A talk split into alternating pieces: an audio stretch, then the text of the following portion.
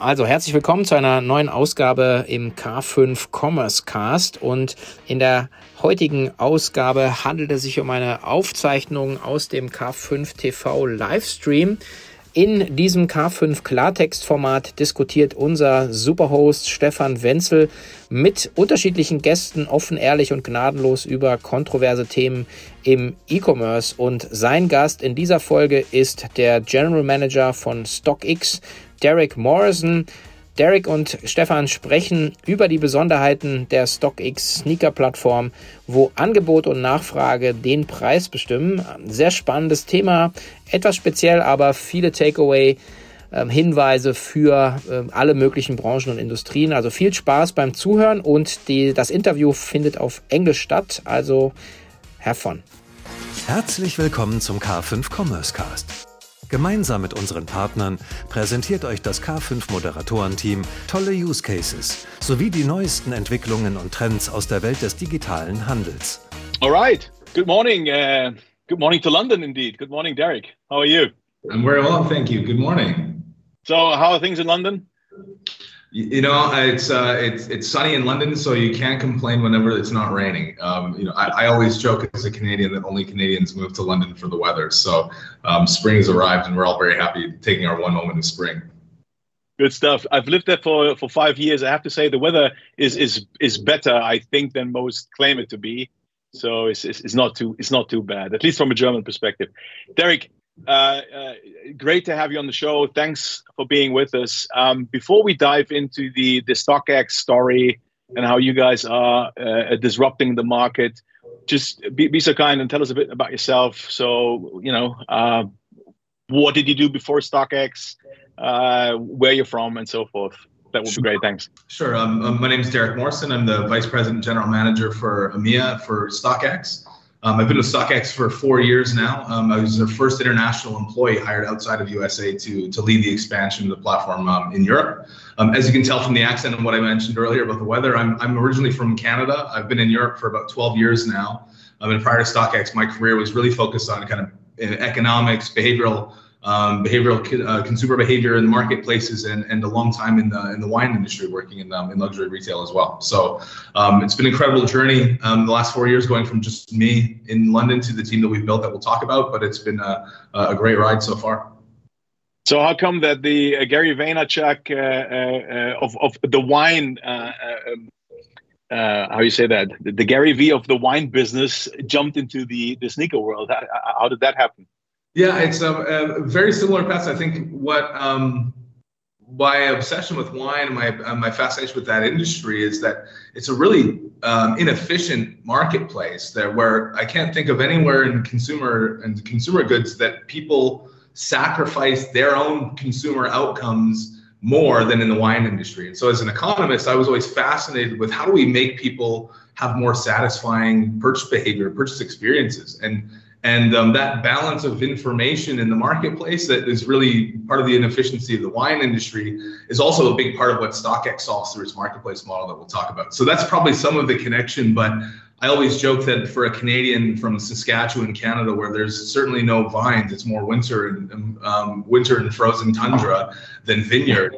Um, the only reason I was able to um, rise to prominence in the wine industry was because it's broken, not because I was any good. Um, and so I think that that's uh, that's where I really focus a lot of my energy. Is just how can we help buyers and sellers come to better outcomes in the marketplace, and and the wine is a great playground for that, and so is StockX.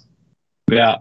So talking about StockX, I mean, I I uh, I am an avid sneaker fan myself. I mean, I mentioned it when we when we when we had a first chat.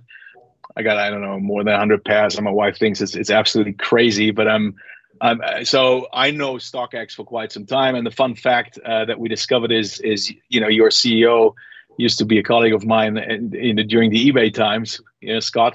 So say hi to him. But but but tell everyone. So so explain what what is StockX actually doing. So what, what what's what's the pitch here? Yeah. So so StockX. Um, um, I guess to say where we are and where we came from first. So now we really see ourselves as wanting to be the trusted platform for trading and consuming current culture. We'll talk a bit about what that what that means. I think the trading is really a growing out of um, what we were birthed as, which was we want to be a stock market for things. Um, Stock, StockX is built off of this stock market model as a way to, to connect buyers and sellers. And we wanted to use the stock market mechanics for people and goods as opposed to just for securities and, and commodities. And so it really came about from the fact that, you know, as a sneakerhead, you'll know before StockX, it was kind of the Wild West to buy sneakers on the secondary market. Um, these were very resonant products that were created in small quantities that had huge um, resonance and demand, and people were taking advantage of that and producing lots of counterfeits or various other scams to rip off buyers and try to make a quick buck. And that made it a very closed niche community that couldn't really grow because it was so riddled with bad actors. And the whole idea for StockX was like, gosh, there's got to be a better way to do this. How can we safely connect buyers and sellers and guarantee authenticity of these items that people want to buy, want to trade? And how do we make it more efficient? So you're not going onto a website or a marketplace that has thousands of listings for the exact same product. So we took all of that, we cleaned it up, we created one central product page for each product, and we made it build around the stock market so people could match um, with bids and asks in, in one central place.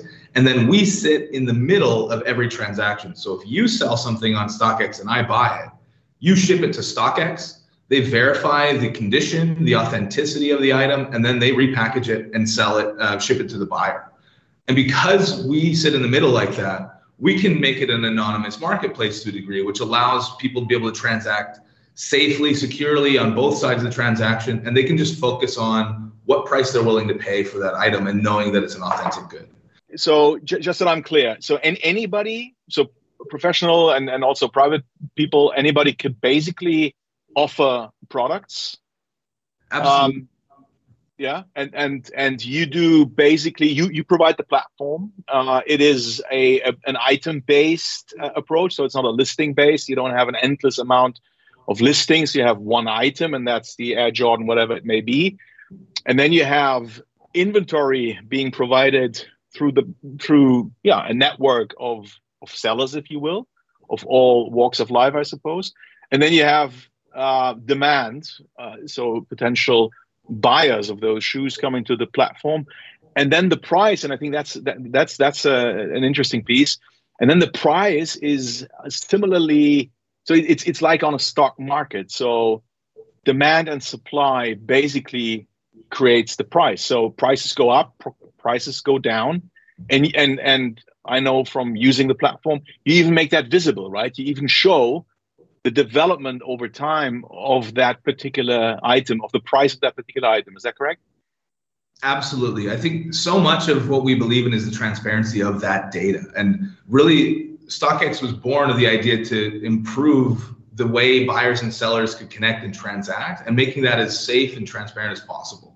And so making sure that people are informed because we sit in the middle of the transaction to guarantee that authenticity all the buyer and seller needs to worry about is how much they're willing to pay or sell their item for.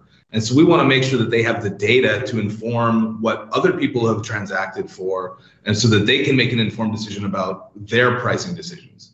And that's why it's so powerful. This getting away from retail uh, retail pricing, letting demand and supply set price based on that conversation. And we want to make sure that both sides of the marketplace have as much information as possible to educate those decisions and it even, it even allows you as as a potential buyer. I, I just figured it out a couple of days ago when I had a look at my account again.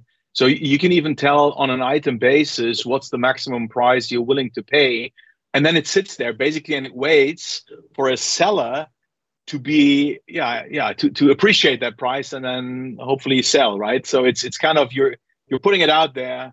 You're saying this is what I'm willing to pay and maybe you have tough luck and nobody will ever ever you know agree but if there is a, supplier that says that's a good price for me then you obviously make that match happen exactly right? you have the buy now experience typical any e-commerce you go there you pay the price of what it's available for now or you place a yeah. bid for how much you're willing to pay for it and it will sit there and sellers can do the same they can sell now to accept the highest bid or they can list it for a higher price that they feel they want to wait for and that that's really powerful because in no other e-commerce can you buy and sell while the others like while you're sleeping and that's yeah. kind of a, um, an interesting dynamic that we've definitely um, we've definitely leaned into And and and I mean the the the total addressable market of of sneakers alone, and it's not just about sneakers. We'll talk about that in a moment. But I mean that resale market, if you will, is is is just mind blowing. I mean for people who aren't that deep into this, but it's I mean, can, you just share a bit of, of, let's say, stats or market size and opportunity with us? Yeah, well, I think you know the last studies that had talked about the secondary market for sneakers referenced things like six billion dollars annually or things like that that it's surely grown from. And I think what's even more compelling and exciting about how we approach everything is that we really, um, and I think Gen Z is is, is a good um, um, um, reference point to this is we, we almost the blending of the primary market and the secondary market they're not so um, separate anymore. And i think the consumers don't necessarily treat it differently. Our consumers come to us for the things that they want. They don't care or know if it's primary or secondary. We work with a lot of different brands to release exclusive product or that people retail product directly through us and then it subsequently resells. So it's one conversation. So beyond just the addressable market of um, the resale for those sneakers that we've talked about historically, as the it's much more expansive, bigger opportunity too, which I think is um, really really exciting for us. And it's not just sneakers. I mean, it's it's all kind of fashion, lifestyle, apparel, accessories, right? It's it's collectibles. You you you launched into NFT, which we'll touch upon later as well. But so it's a it's a multi-category playbook. Huh? Absolutely. So we talk about it as current culture, and we when we try to we're trying to find a way to articulate this whole landscape of products that's really important to our Gen Z consumer, right? And the way the best way to think about it is if you go into a 25 year old's bedroom right now, what are all the things that are most important to them? They've got their gaming set up, they've got their sneaker collection, they've got their KAWS dolls, they've got their Lego sets, their Pokemon cards, their PS5, right? And these, and of course, all of the apparel and clothes that they're wearing from head to toe. And so when we think about that, how do we define all of those different product categories? Because a um, luxury handbag and a luxury watch, or you know, an expensive pair of Louis Vuitton sneakers or Nikes, is different from Lego and Pokemon and electronics, but they're still part of the same fabric, right? And I think that's why we try to use this term current culture because it's not just about luxury, it's about what are the desirable touch points for this consumer in all of the categories that they really care about. And so we've expanded into all of these different variable categories that on the surface may seem very disparate, but we know they're very, very much connected. And that's what the kind of the border we put around our our marketplace to play in. So if if Gen Z is is is the primary audience uh, of StockX, I mean, is there is there any particular shopping behavior? Is there is there any major difference to to other demographics? Sure. Well, I mean, we've definitely seen growth also in other other demographics that have come through. There's a huge nostalgic pull, for example, for for people my age and, and older from things like Lego, um, uh, in particular. But um, when we look at the Gen Z consumer, I think the biggest thing to think about is that they're not they don't accept things being sold out. They just go look elsewhere for it. Um, I think you know in, in, in, our generation, perhaps when we when something would be sold out, that was it. You didn't. It was kind of you'd be lucky to find it again. Whereas I think the consumer now um, just thinks about price that they pay relative to the availability of something. So the harder it is to get a retail, they know that they're going to be paying more for it to get the things that they want, but they know that they can still get it. And I think that ties into this broader idea of just their expectations to be able to get the things that they want and connect the, connect their behavior with the outcomes that they want. Um, and that I think as marketplaces or as retailers or businesses, we have to really meet those expectations, which are maybe more um, um, higher than than we've seen historically. Um, and I think that that's an exciting opportunity because when they do connect with something, um, they're willing to really they connect with it deeply. It's not as, um, um, and we see that from the different categories on our platform, from every product category. People are willing to walk over hot coals for a lot of these products, and they're willing to spend a lot of money on them because they have such deep resonance. And I think that historically, we've talked a lot about StockX in terms of hype, right? Brands are looking for that resale premium. And I think that people used to chase hype and brands used to try to create hype um, and that distracted from the resonance that was hype was a consequence of. And now I think the consumer is much more agnostic. They're not, uh, they're very sensitive to stuff that's commercially hyped at them and are much more increasingly looking for the things that are resonant um, as opposed to chasing trends. I don't know if that if I'm making that distinction clear, but hype should be at the consequence of the resonance, not the goal of the creation. And I think anywhere where brands or products are chasing hype and not resonance, the Gen Z consumer is increasingly intolerant to that, and they can t- they can tell that that's something that they don't want to connect with. I mean, just just out of curiosity, uh, do you happen to know, top of your mind, what I mean, what what are maximum prices for for what kind of brands and items that people? I mean, some fun fun example of a crazy Gosh. crazy retail crazy price we've seen sneakers go on stockx for well over 50000 um, $50000 i think 50000 euros i mean it's not um, it's not so rare to see those some of those shoes go. I think even in Germany, uh, we've had some of the most expensive sneakers ever bought on our platform in Germany for over twenty thousand euros. Um, so I mean, there's the, the, we're talking about pretty serious price points for collectibles. mm. That no one's ever going to put on their feet, um, or hopefully they do put them on their feet. But that's an expensive walk around the town.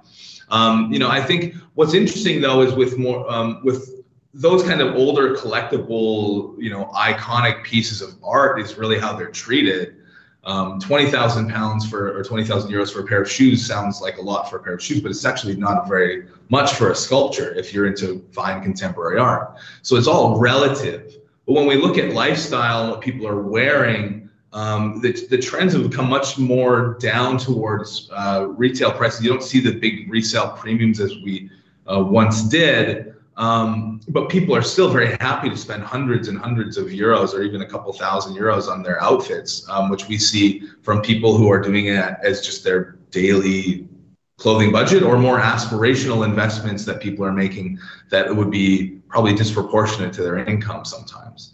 So I think there's um, um, um, it, uh, it's so much more about what people are spending on about into what they want to say about themselves that it almost doesn't even matter what it is. They don't look at it as a Lego set differently than they look at a hoodie, differently than they look at a, um, you know, an art print that they might be putting on their wall. They're kind of looking. They, they all exist on a similar um, plane in terms of pieces that represent what they want to say about themselves. And I find that really fascinating from a behavioral perspective of um, 250 euros can kind of be any one of those things depending on our consumer's mood. Is that a McLaren Lego set, or is it a pair of shoes, or is it a hoodie, or is it a, um, you know, or is it a, is it something else? And and I think that that's that's quite interesting. I think it's very different than maybe what we've seen or what other other other generations kind of consumer behaviors would signal.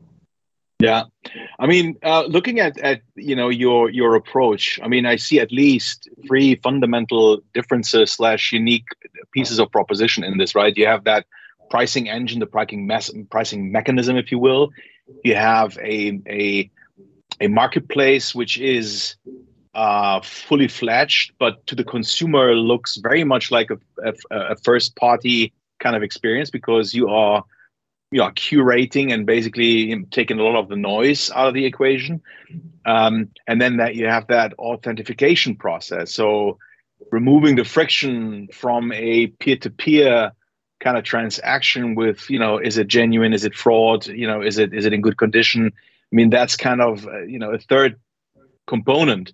If if uh, is, is that right? I mean are these these the three main ones that you would claim there, there are, and there's something else that I think we should talk about as part of that, which is our the global nature of our marketplace, which I don't mm-hmm. think has ever been. It's certainly never been done in the way we've done it, um, and I think that's really important. And I think it's really important to this cultural conversation that we try to facilitate as well so much of these products and the conversation in what in current culture is built off of like global conversation. What's happening in Japan, what's happening in Korea is really important to what's happening in Paris and in Germany and in the UK and in California. So making sure that we're able to connect people from all over the world every day is really, really important. You know, how do we take what's happening in Berlin, which is such an iconic and unique cultural hub, and be able to export that to other countries is really, really critical. Most other marketplaces or platforms will say this is this platform's version for Germany. This is their marketplace for the UK. This is their marketplace for Canada. We have one global marketplace. And to when you go on, you buy something, we try to make sure that you're matching as often as possible with people near to you because that's when you get the best price. It's the most sustainable, it's the most efficient. But sometimes the stuff you want is not available in your market. So we want to make sure that you have access to that global supply in the most efficient way. So you will only match with sellers or supply outside of your region if it's cheaper, it's less expensive than anything you can get locally, even once we account for the import fees and VAT and all those different costs to transport something from, say, Japan to Germany. You'll, if it's cheaper, even with all those fees from someone selling in Japan, because maybe it's not a desirable product there, you will match with that if it's if it's if it's better priced to you as a consumer. Or if mm-hmm. Isn't available in your market, then you'll be able to access it through that. And that's really, really complex thing to build. It took us two years from when I started for us to be able to build all of that pricing algorithm in. Um, but I think it's so hugely powerful when you think about the complicated um, global supply chain that you're trying to navigate, but also the importance of it in a global conversation. So that's another kind of hidden detail that I just want to emphasize. But otherwise, everything you said is so so perfect. Yeah. And, and and and tell us a bit about how, how that practically works. So you you are live in, in how many markets? So transaction transactions can be processed from yeah, I mean anywhere. There's over 200 countries, pretty much. Yeah. Anywhere. Okay. So pretty much anywhere. And and and that's the demand side. And from from the supply side, it's the same, right? Wherever I am, more or less, I I can offer goods, right? Exactly. So so, so, so then tell us a bit of, I mean, how do you operate this? So you have a seller in Japan with, uh, you know, a pair of Air Jordan ones, and you have a buyer, I don't know, in the Netherlands. So how, what's the process that ultimately the buyer in the Netherlands gets that pair of authenticated, authenticated, sorry, authenticated shoes from Japan via you? Do you have an, uh, those authentication centers in, in every country? Do you have certain hubs? Exactly. So we have some we have some hubs, and we've expanded a lot. When I started um, four years ago, we had just a hub in Detroit, and I think we had one in Arizona. And then after that, obviously, so if it was me in London shipping to you in Germany, I was shipping it to Detroit, and then it was getting authenticated, getting shipped back into the European Union to you. Huge mass. So we know we need to get in our biggest hubs closer to our sellers. So we have an authentication center here in London. We have one in Eindhoven in the Netherlands, and we're opening one right now, actually in Berlin, a really uh, impressive facility. And the same thing has happened in APAC. So we want to get close to our sellers as much as possible, so we can get the product from them quicker, cheaper, and then be able to send it to the buyers wherever they may be. So we've expanded, um, and we continue to expand all over the world but we're looking at kind of concentrated supply hubs where the economics make sense for us, but it's certainly a continued evolved investment. So a seller in Japan would we have uh, um, facilities um, in Japan and Hong Kong and Korea, and so they would ship it to depending on the routing potentially one of those hubs that would be most efficient to get it to to Europe. Mm-hmm. And and what's what's the commercial model here? You so have multiple angles of services, if you will well, I mean, who pays for what? Is, I mean, is there a seller fee and a buyer fee, or is it just one of the two, or how does it work? Exactly, it's a little bit of it's a little bit of both, but we really want to be. Our business is a marketplace facilitating the trade and the energy of that. So we, we take a just like any other marketplace, we take a, a seller fee for all of the kind of um, operational costs of the, the sell side of the transaction, and on some products we take a, um, a buyer fee as well um, and they vary by category that depending on what's more kind of status quo of the industry. Um, and those essentially that's that's it. Our that's our model that, as a business. We we are we we advise people um, and brands and, and things that they ask us to that we think will be resonant to our community. But we're not a consulting agency. We are we're a marketplace. Um, so we we just want to the more more velocity we can drive in our marketplace it's about taking as much scale as we possibly can and and um, and taking just as, as as small of a cut as we need to. But get, but getting a pair of sneakers, for example, from Japan, I, I assume that additional cost and and taxes involved and so forth. That's that's covered by the buyer then, right? So it varies by origin of of the good. Right. So we try to, and we're getting more and more sophisticated every layer of, of basically managing the cost in at the point of transaction. So we know when you're buying um, as a buyer, if it's coming from somewhere else, like how that affects the shipping fees and things like that. So we try to manage manage for that all in basically kind of the tariff structure. Yeah. Cool. And in terms of um, who's selling, I mean, a typical manufacturer, a brand would normally go to market with a recommended retail price, and that's a markup of X onto cost of goods. That's kind of the model that I don't know the industry has operated in for, for, for ages. Now you're breaking this. You're saying, well, no, let's look, let's listen to the market. Let, let's look at what the demand is, and then basically um, the price will will find itself based upon the demand and the supply situation. Does that mean brands out of the equation and it has to be some form of reseller uh, audience that is selling on on your website? Or do you also work with brands that say okay i'm open to a market price in opposition to a, a set price from the get-go by by the brand yeah we i mean we work with with all of the above but i think with brands in particular it's a great way for them to be able to access that community directly. Um, and there's two ways. We've worked with brands that just release it. They set a retail price as they would for anything else. It releases as a drop on StockX. Um, we call them DropX. Um, and that's basically it goes there. And then if it sells out and then resells after, um, the market will then dictate that price. We, in the same way that, you know, when a company releases stock in the stock market, it releases at its price and then it resells at whatever the market says it will resell. And sometimes it goes up, sometimes it goes down. Very rarely does it go down on StockX from that initial release. It usually continues to go up because of the scarcity. But it's that similar kind of idea. And or if people who are really willing to let surrender control to the market, um, we see that the market can set that price on its own. And so we, I think it's really just about bringing the market closer together so the product that's created can be closer to the people who consume it and there's so many more efficient ways that our marketplace can do that. And that's that's really what we focus on. But it's kind of all of the above. And i just um, a couple of weeks ago i saw that you also started to to to trade nfts is that correct? Correct. So so, so how, how does that work? If i buy my air jordan together with an nft from nike then uh, then both of those products could potentially be traded or only the nft or or is it standalone NFTs only? So, so really with um, with NFTs, we um, we found that most a, a, really big number of people who are buying these products, these physical items on StockX, were buying them just to store them as investments, or just storing them to collect them. They didn't actually need, they didn't actually want them at their house. They didn't want to take it. Um, um, in they were never going to wear the shoes, and so we figured, well, why are we wasting all these shipments and impacting this carbon footprint and and all this stuff when they don't actually want that or need that.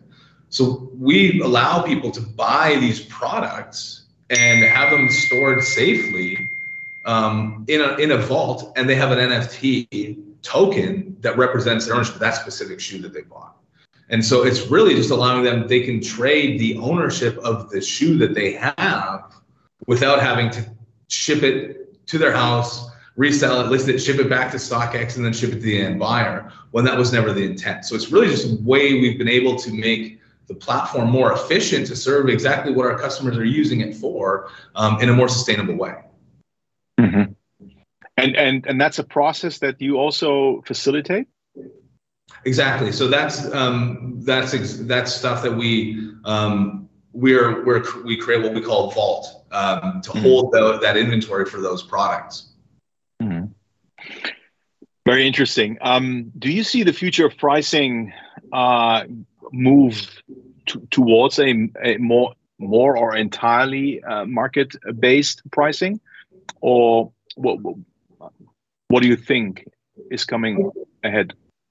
Yeah, I think that's definitely what we continue to see, and, and we see that from um, how people use our platform for the data on prices. I mean, the value of the products that are traded on StockX, all of these things exist in the real world. but their value is no longer defined by the price tag that they were re- the retailing at. And that means again, sometimes there's a lot of stuff on StockX. About th- I think a third of our transactions or something like that are under retail price. So a lot of the times, retail price is um, deval is less than the product is worth, and a lot of the time, it's um, maybe more than the product is worth. Um, and so I think that this idea of what retail price signals, um, I think is is really what's changed and transformed the most. I don't think all brands in all industries, everyone's just going to stop putting retail prices on shelves. But the way we think of what those retail prices mean about the value of those items, I think is what's changed. Yeah. I mean, you touched upon that aspect of, of uh, culture um, and how important it is to your company uh, to be part of a, a certain culture. Can you explain a bit what, what, uh, in, in, in more depth what, what you mean about this this cultural let's say context Sure. So as I said, when we've we've put a border around the parts of the cultural conversation we want to participate in, and I hope I articulated a bit of how we see yeah. them being very connected. Um, but because we've done that, um, we've limited our marketplace to that cultural arena, if you will, and as a result of that, we are dependent on the health of that cultural conversation. You know, if, if, if Nike stops making shoes tomorrow, that would be strange. Um, but the people that are in the conversation would just replace it with something else. And now, if the conversation dies, our marketplace dies.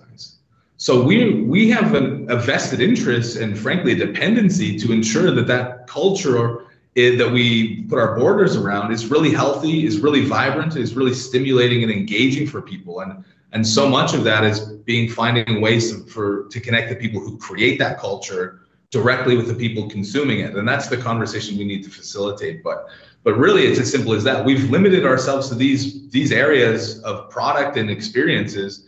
And so we need to make sure that we're doing our part to make sure that people still want those things? And if they don't, what do they want? And how do we make sure that we evolve with them? So it's, it's kind of a cultural marketing uh, a playbook, I guess, uh, in a way, right? So c- can you explain a bit what that means? When, when we say invest in culture, we really mean philanthropy in culture. The, their brands are putting money into the cultural foundations, but they don't have a vested interest in the health of that culture so far as it's just to sell that next product.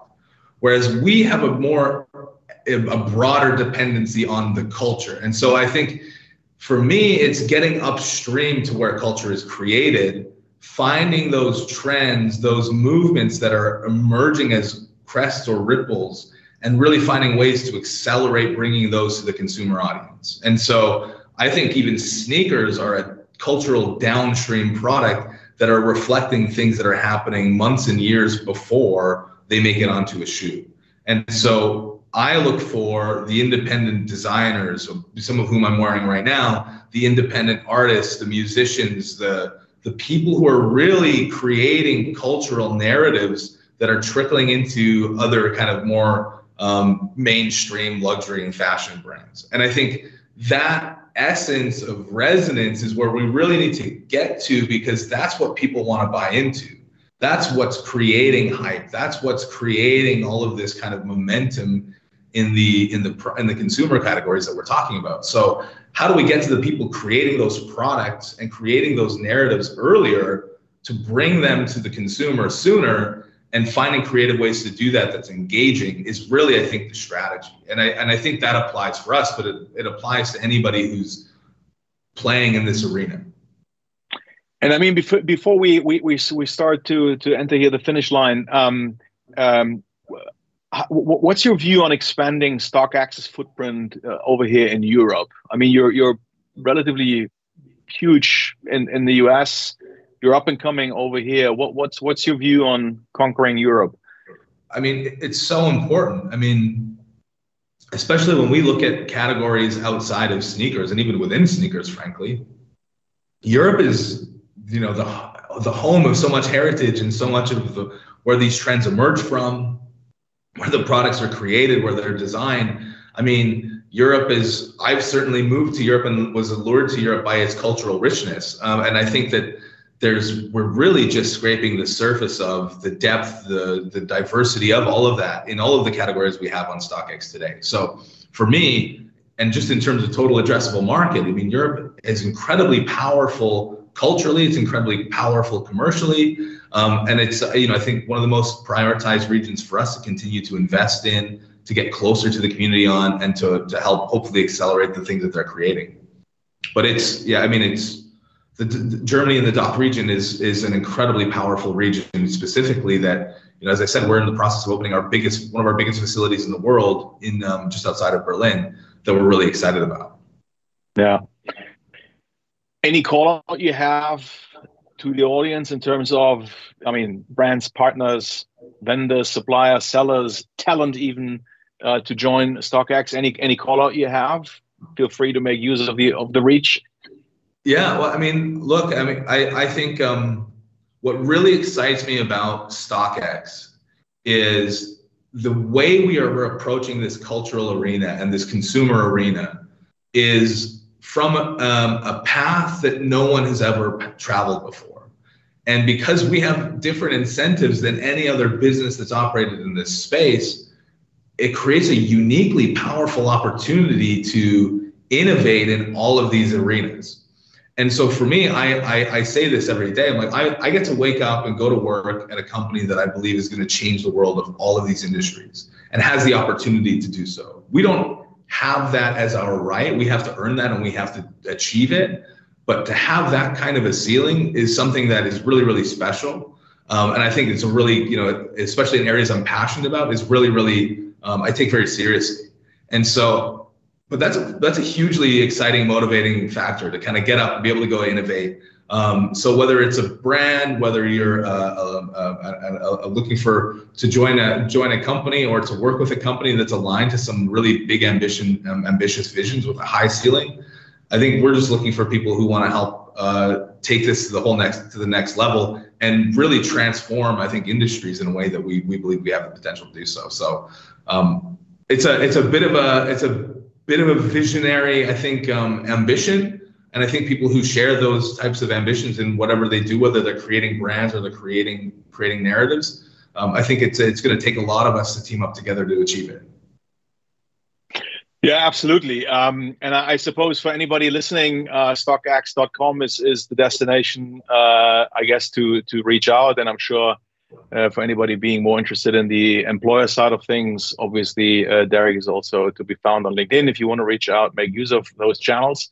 Um, Derek, before we come to the to the final question, uh, thanks again. I mean, to me, StockX not just because I, I love sneakers and I'm a customer of yours, but I mean, this is to me this is a model that's genuinely innovative and uh, you can you can you can see that you kind of uh, you know hit something because the the other big boys and girls are starting to be a bit more nervous and they're starting to to take action. So you see, you you hit a nerve. It's creating stimulus in the marketplace, literally, and I think that's a great thing. Uh, clearly, a challenger, and with four very uh, let's say innovative angles that you described uh, earlier on. So to me, this is absolutely uh, a great example of you know, d- bringing a disruption into the marketplace uh, based upon you know uh, consumer needs, seller and buyer needs, solving for something that the industry uh, uh so far hasn't been solving for. So big kudos, and I genuinely mean it. Um, so thanks, thanks for being with us. Let's close off, uh, if you don't mind, with the last uh, question. That's a standard question that I have for for every guest here. you know, help us with a personal productivity hack of yours. Uh, is there anything you can share with us? Yeah, I, I think there's I think of two things that I say to my teams on a regular basis. Um, one, if there's anything I've learned from my career so far, it's that not working is better than working. And two, um, the thing I say to my teams every week is that it's easier to work a 10 or 12 hour day than to work a productive eight hour day. But it's so much better long term if you're able to do that. And so what I do is I really try to audit my time rigorously to make sure that I'm not martyring myself by working extra hours. And the reason I think this is so critical to productivity is you need to carve out the space to just think. And if you don't afford that space, you don't carve out that balance and that time, you're just running on the hamster wheel and you're just reacting to everything around. And so I think the most important thing I try to do is audit my calendar every day and say, where do I actually need to be? Where what is actually my most productive eight hours in this day? And that doesn't mean I only work eight hours, but that extra two hours that I gain where my mind can just exist where it needs to be is going to make me so much more productive in those eight hours. And so I think that's, we get caught in this um, hamster wheel of martyring ourselves, working long hours, you know, the five hours of sleep thing, and, and, and then working for 12 hours at our desk. But that's not, that's not being productive. I think anybody can work long hours, but can we carve out the time that is going to allow us to be even better and more impactful with those eight hours. So yeah. that, would be, yeah. that would be the way I would think about it. Just really auditing that calendar. I do that rigorously, and I think that's the most important hack, I guess. That might not yeah. be. I, I think that's a good call out. Um, back-to-back meetings uh, is is not a level of being productive. It's a it's an indication of being busy. Um, any any app that you that you can recommend? Any anything? Any tool that helps you doing that or or being productive uh, whilst you've cleaned up your calendar? Yeah, well, it's funny. So, I mean, we um, we've talked about a, a, few different ones. One that you um, um, you put me onto a couple, but I, I I have to say I'm going to try to give something that's obviously the Calendly is a big one that I've used. Um, obviously, all of the different kind of um, video conferencing ones that we're that we're using and using today are really important. I wouldn't live without my Google Calendar very very simply that runs my runs my life and so calendly helps with that a lot but i think the other thing that is i wanted to find one that i think would be a good off piece one is um, apple music and spotify. Music is really the kind of uh, plumbing to my the soundtrack that keeps me level and allows me to reflect and, and be be impactful. So i wanted to say something a little bit off piece there. Yeah, that's good. And uh, in a couple of days you can even listen to the uh, commerce cast podcast uh, through those apps.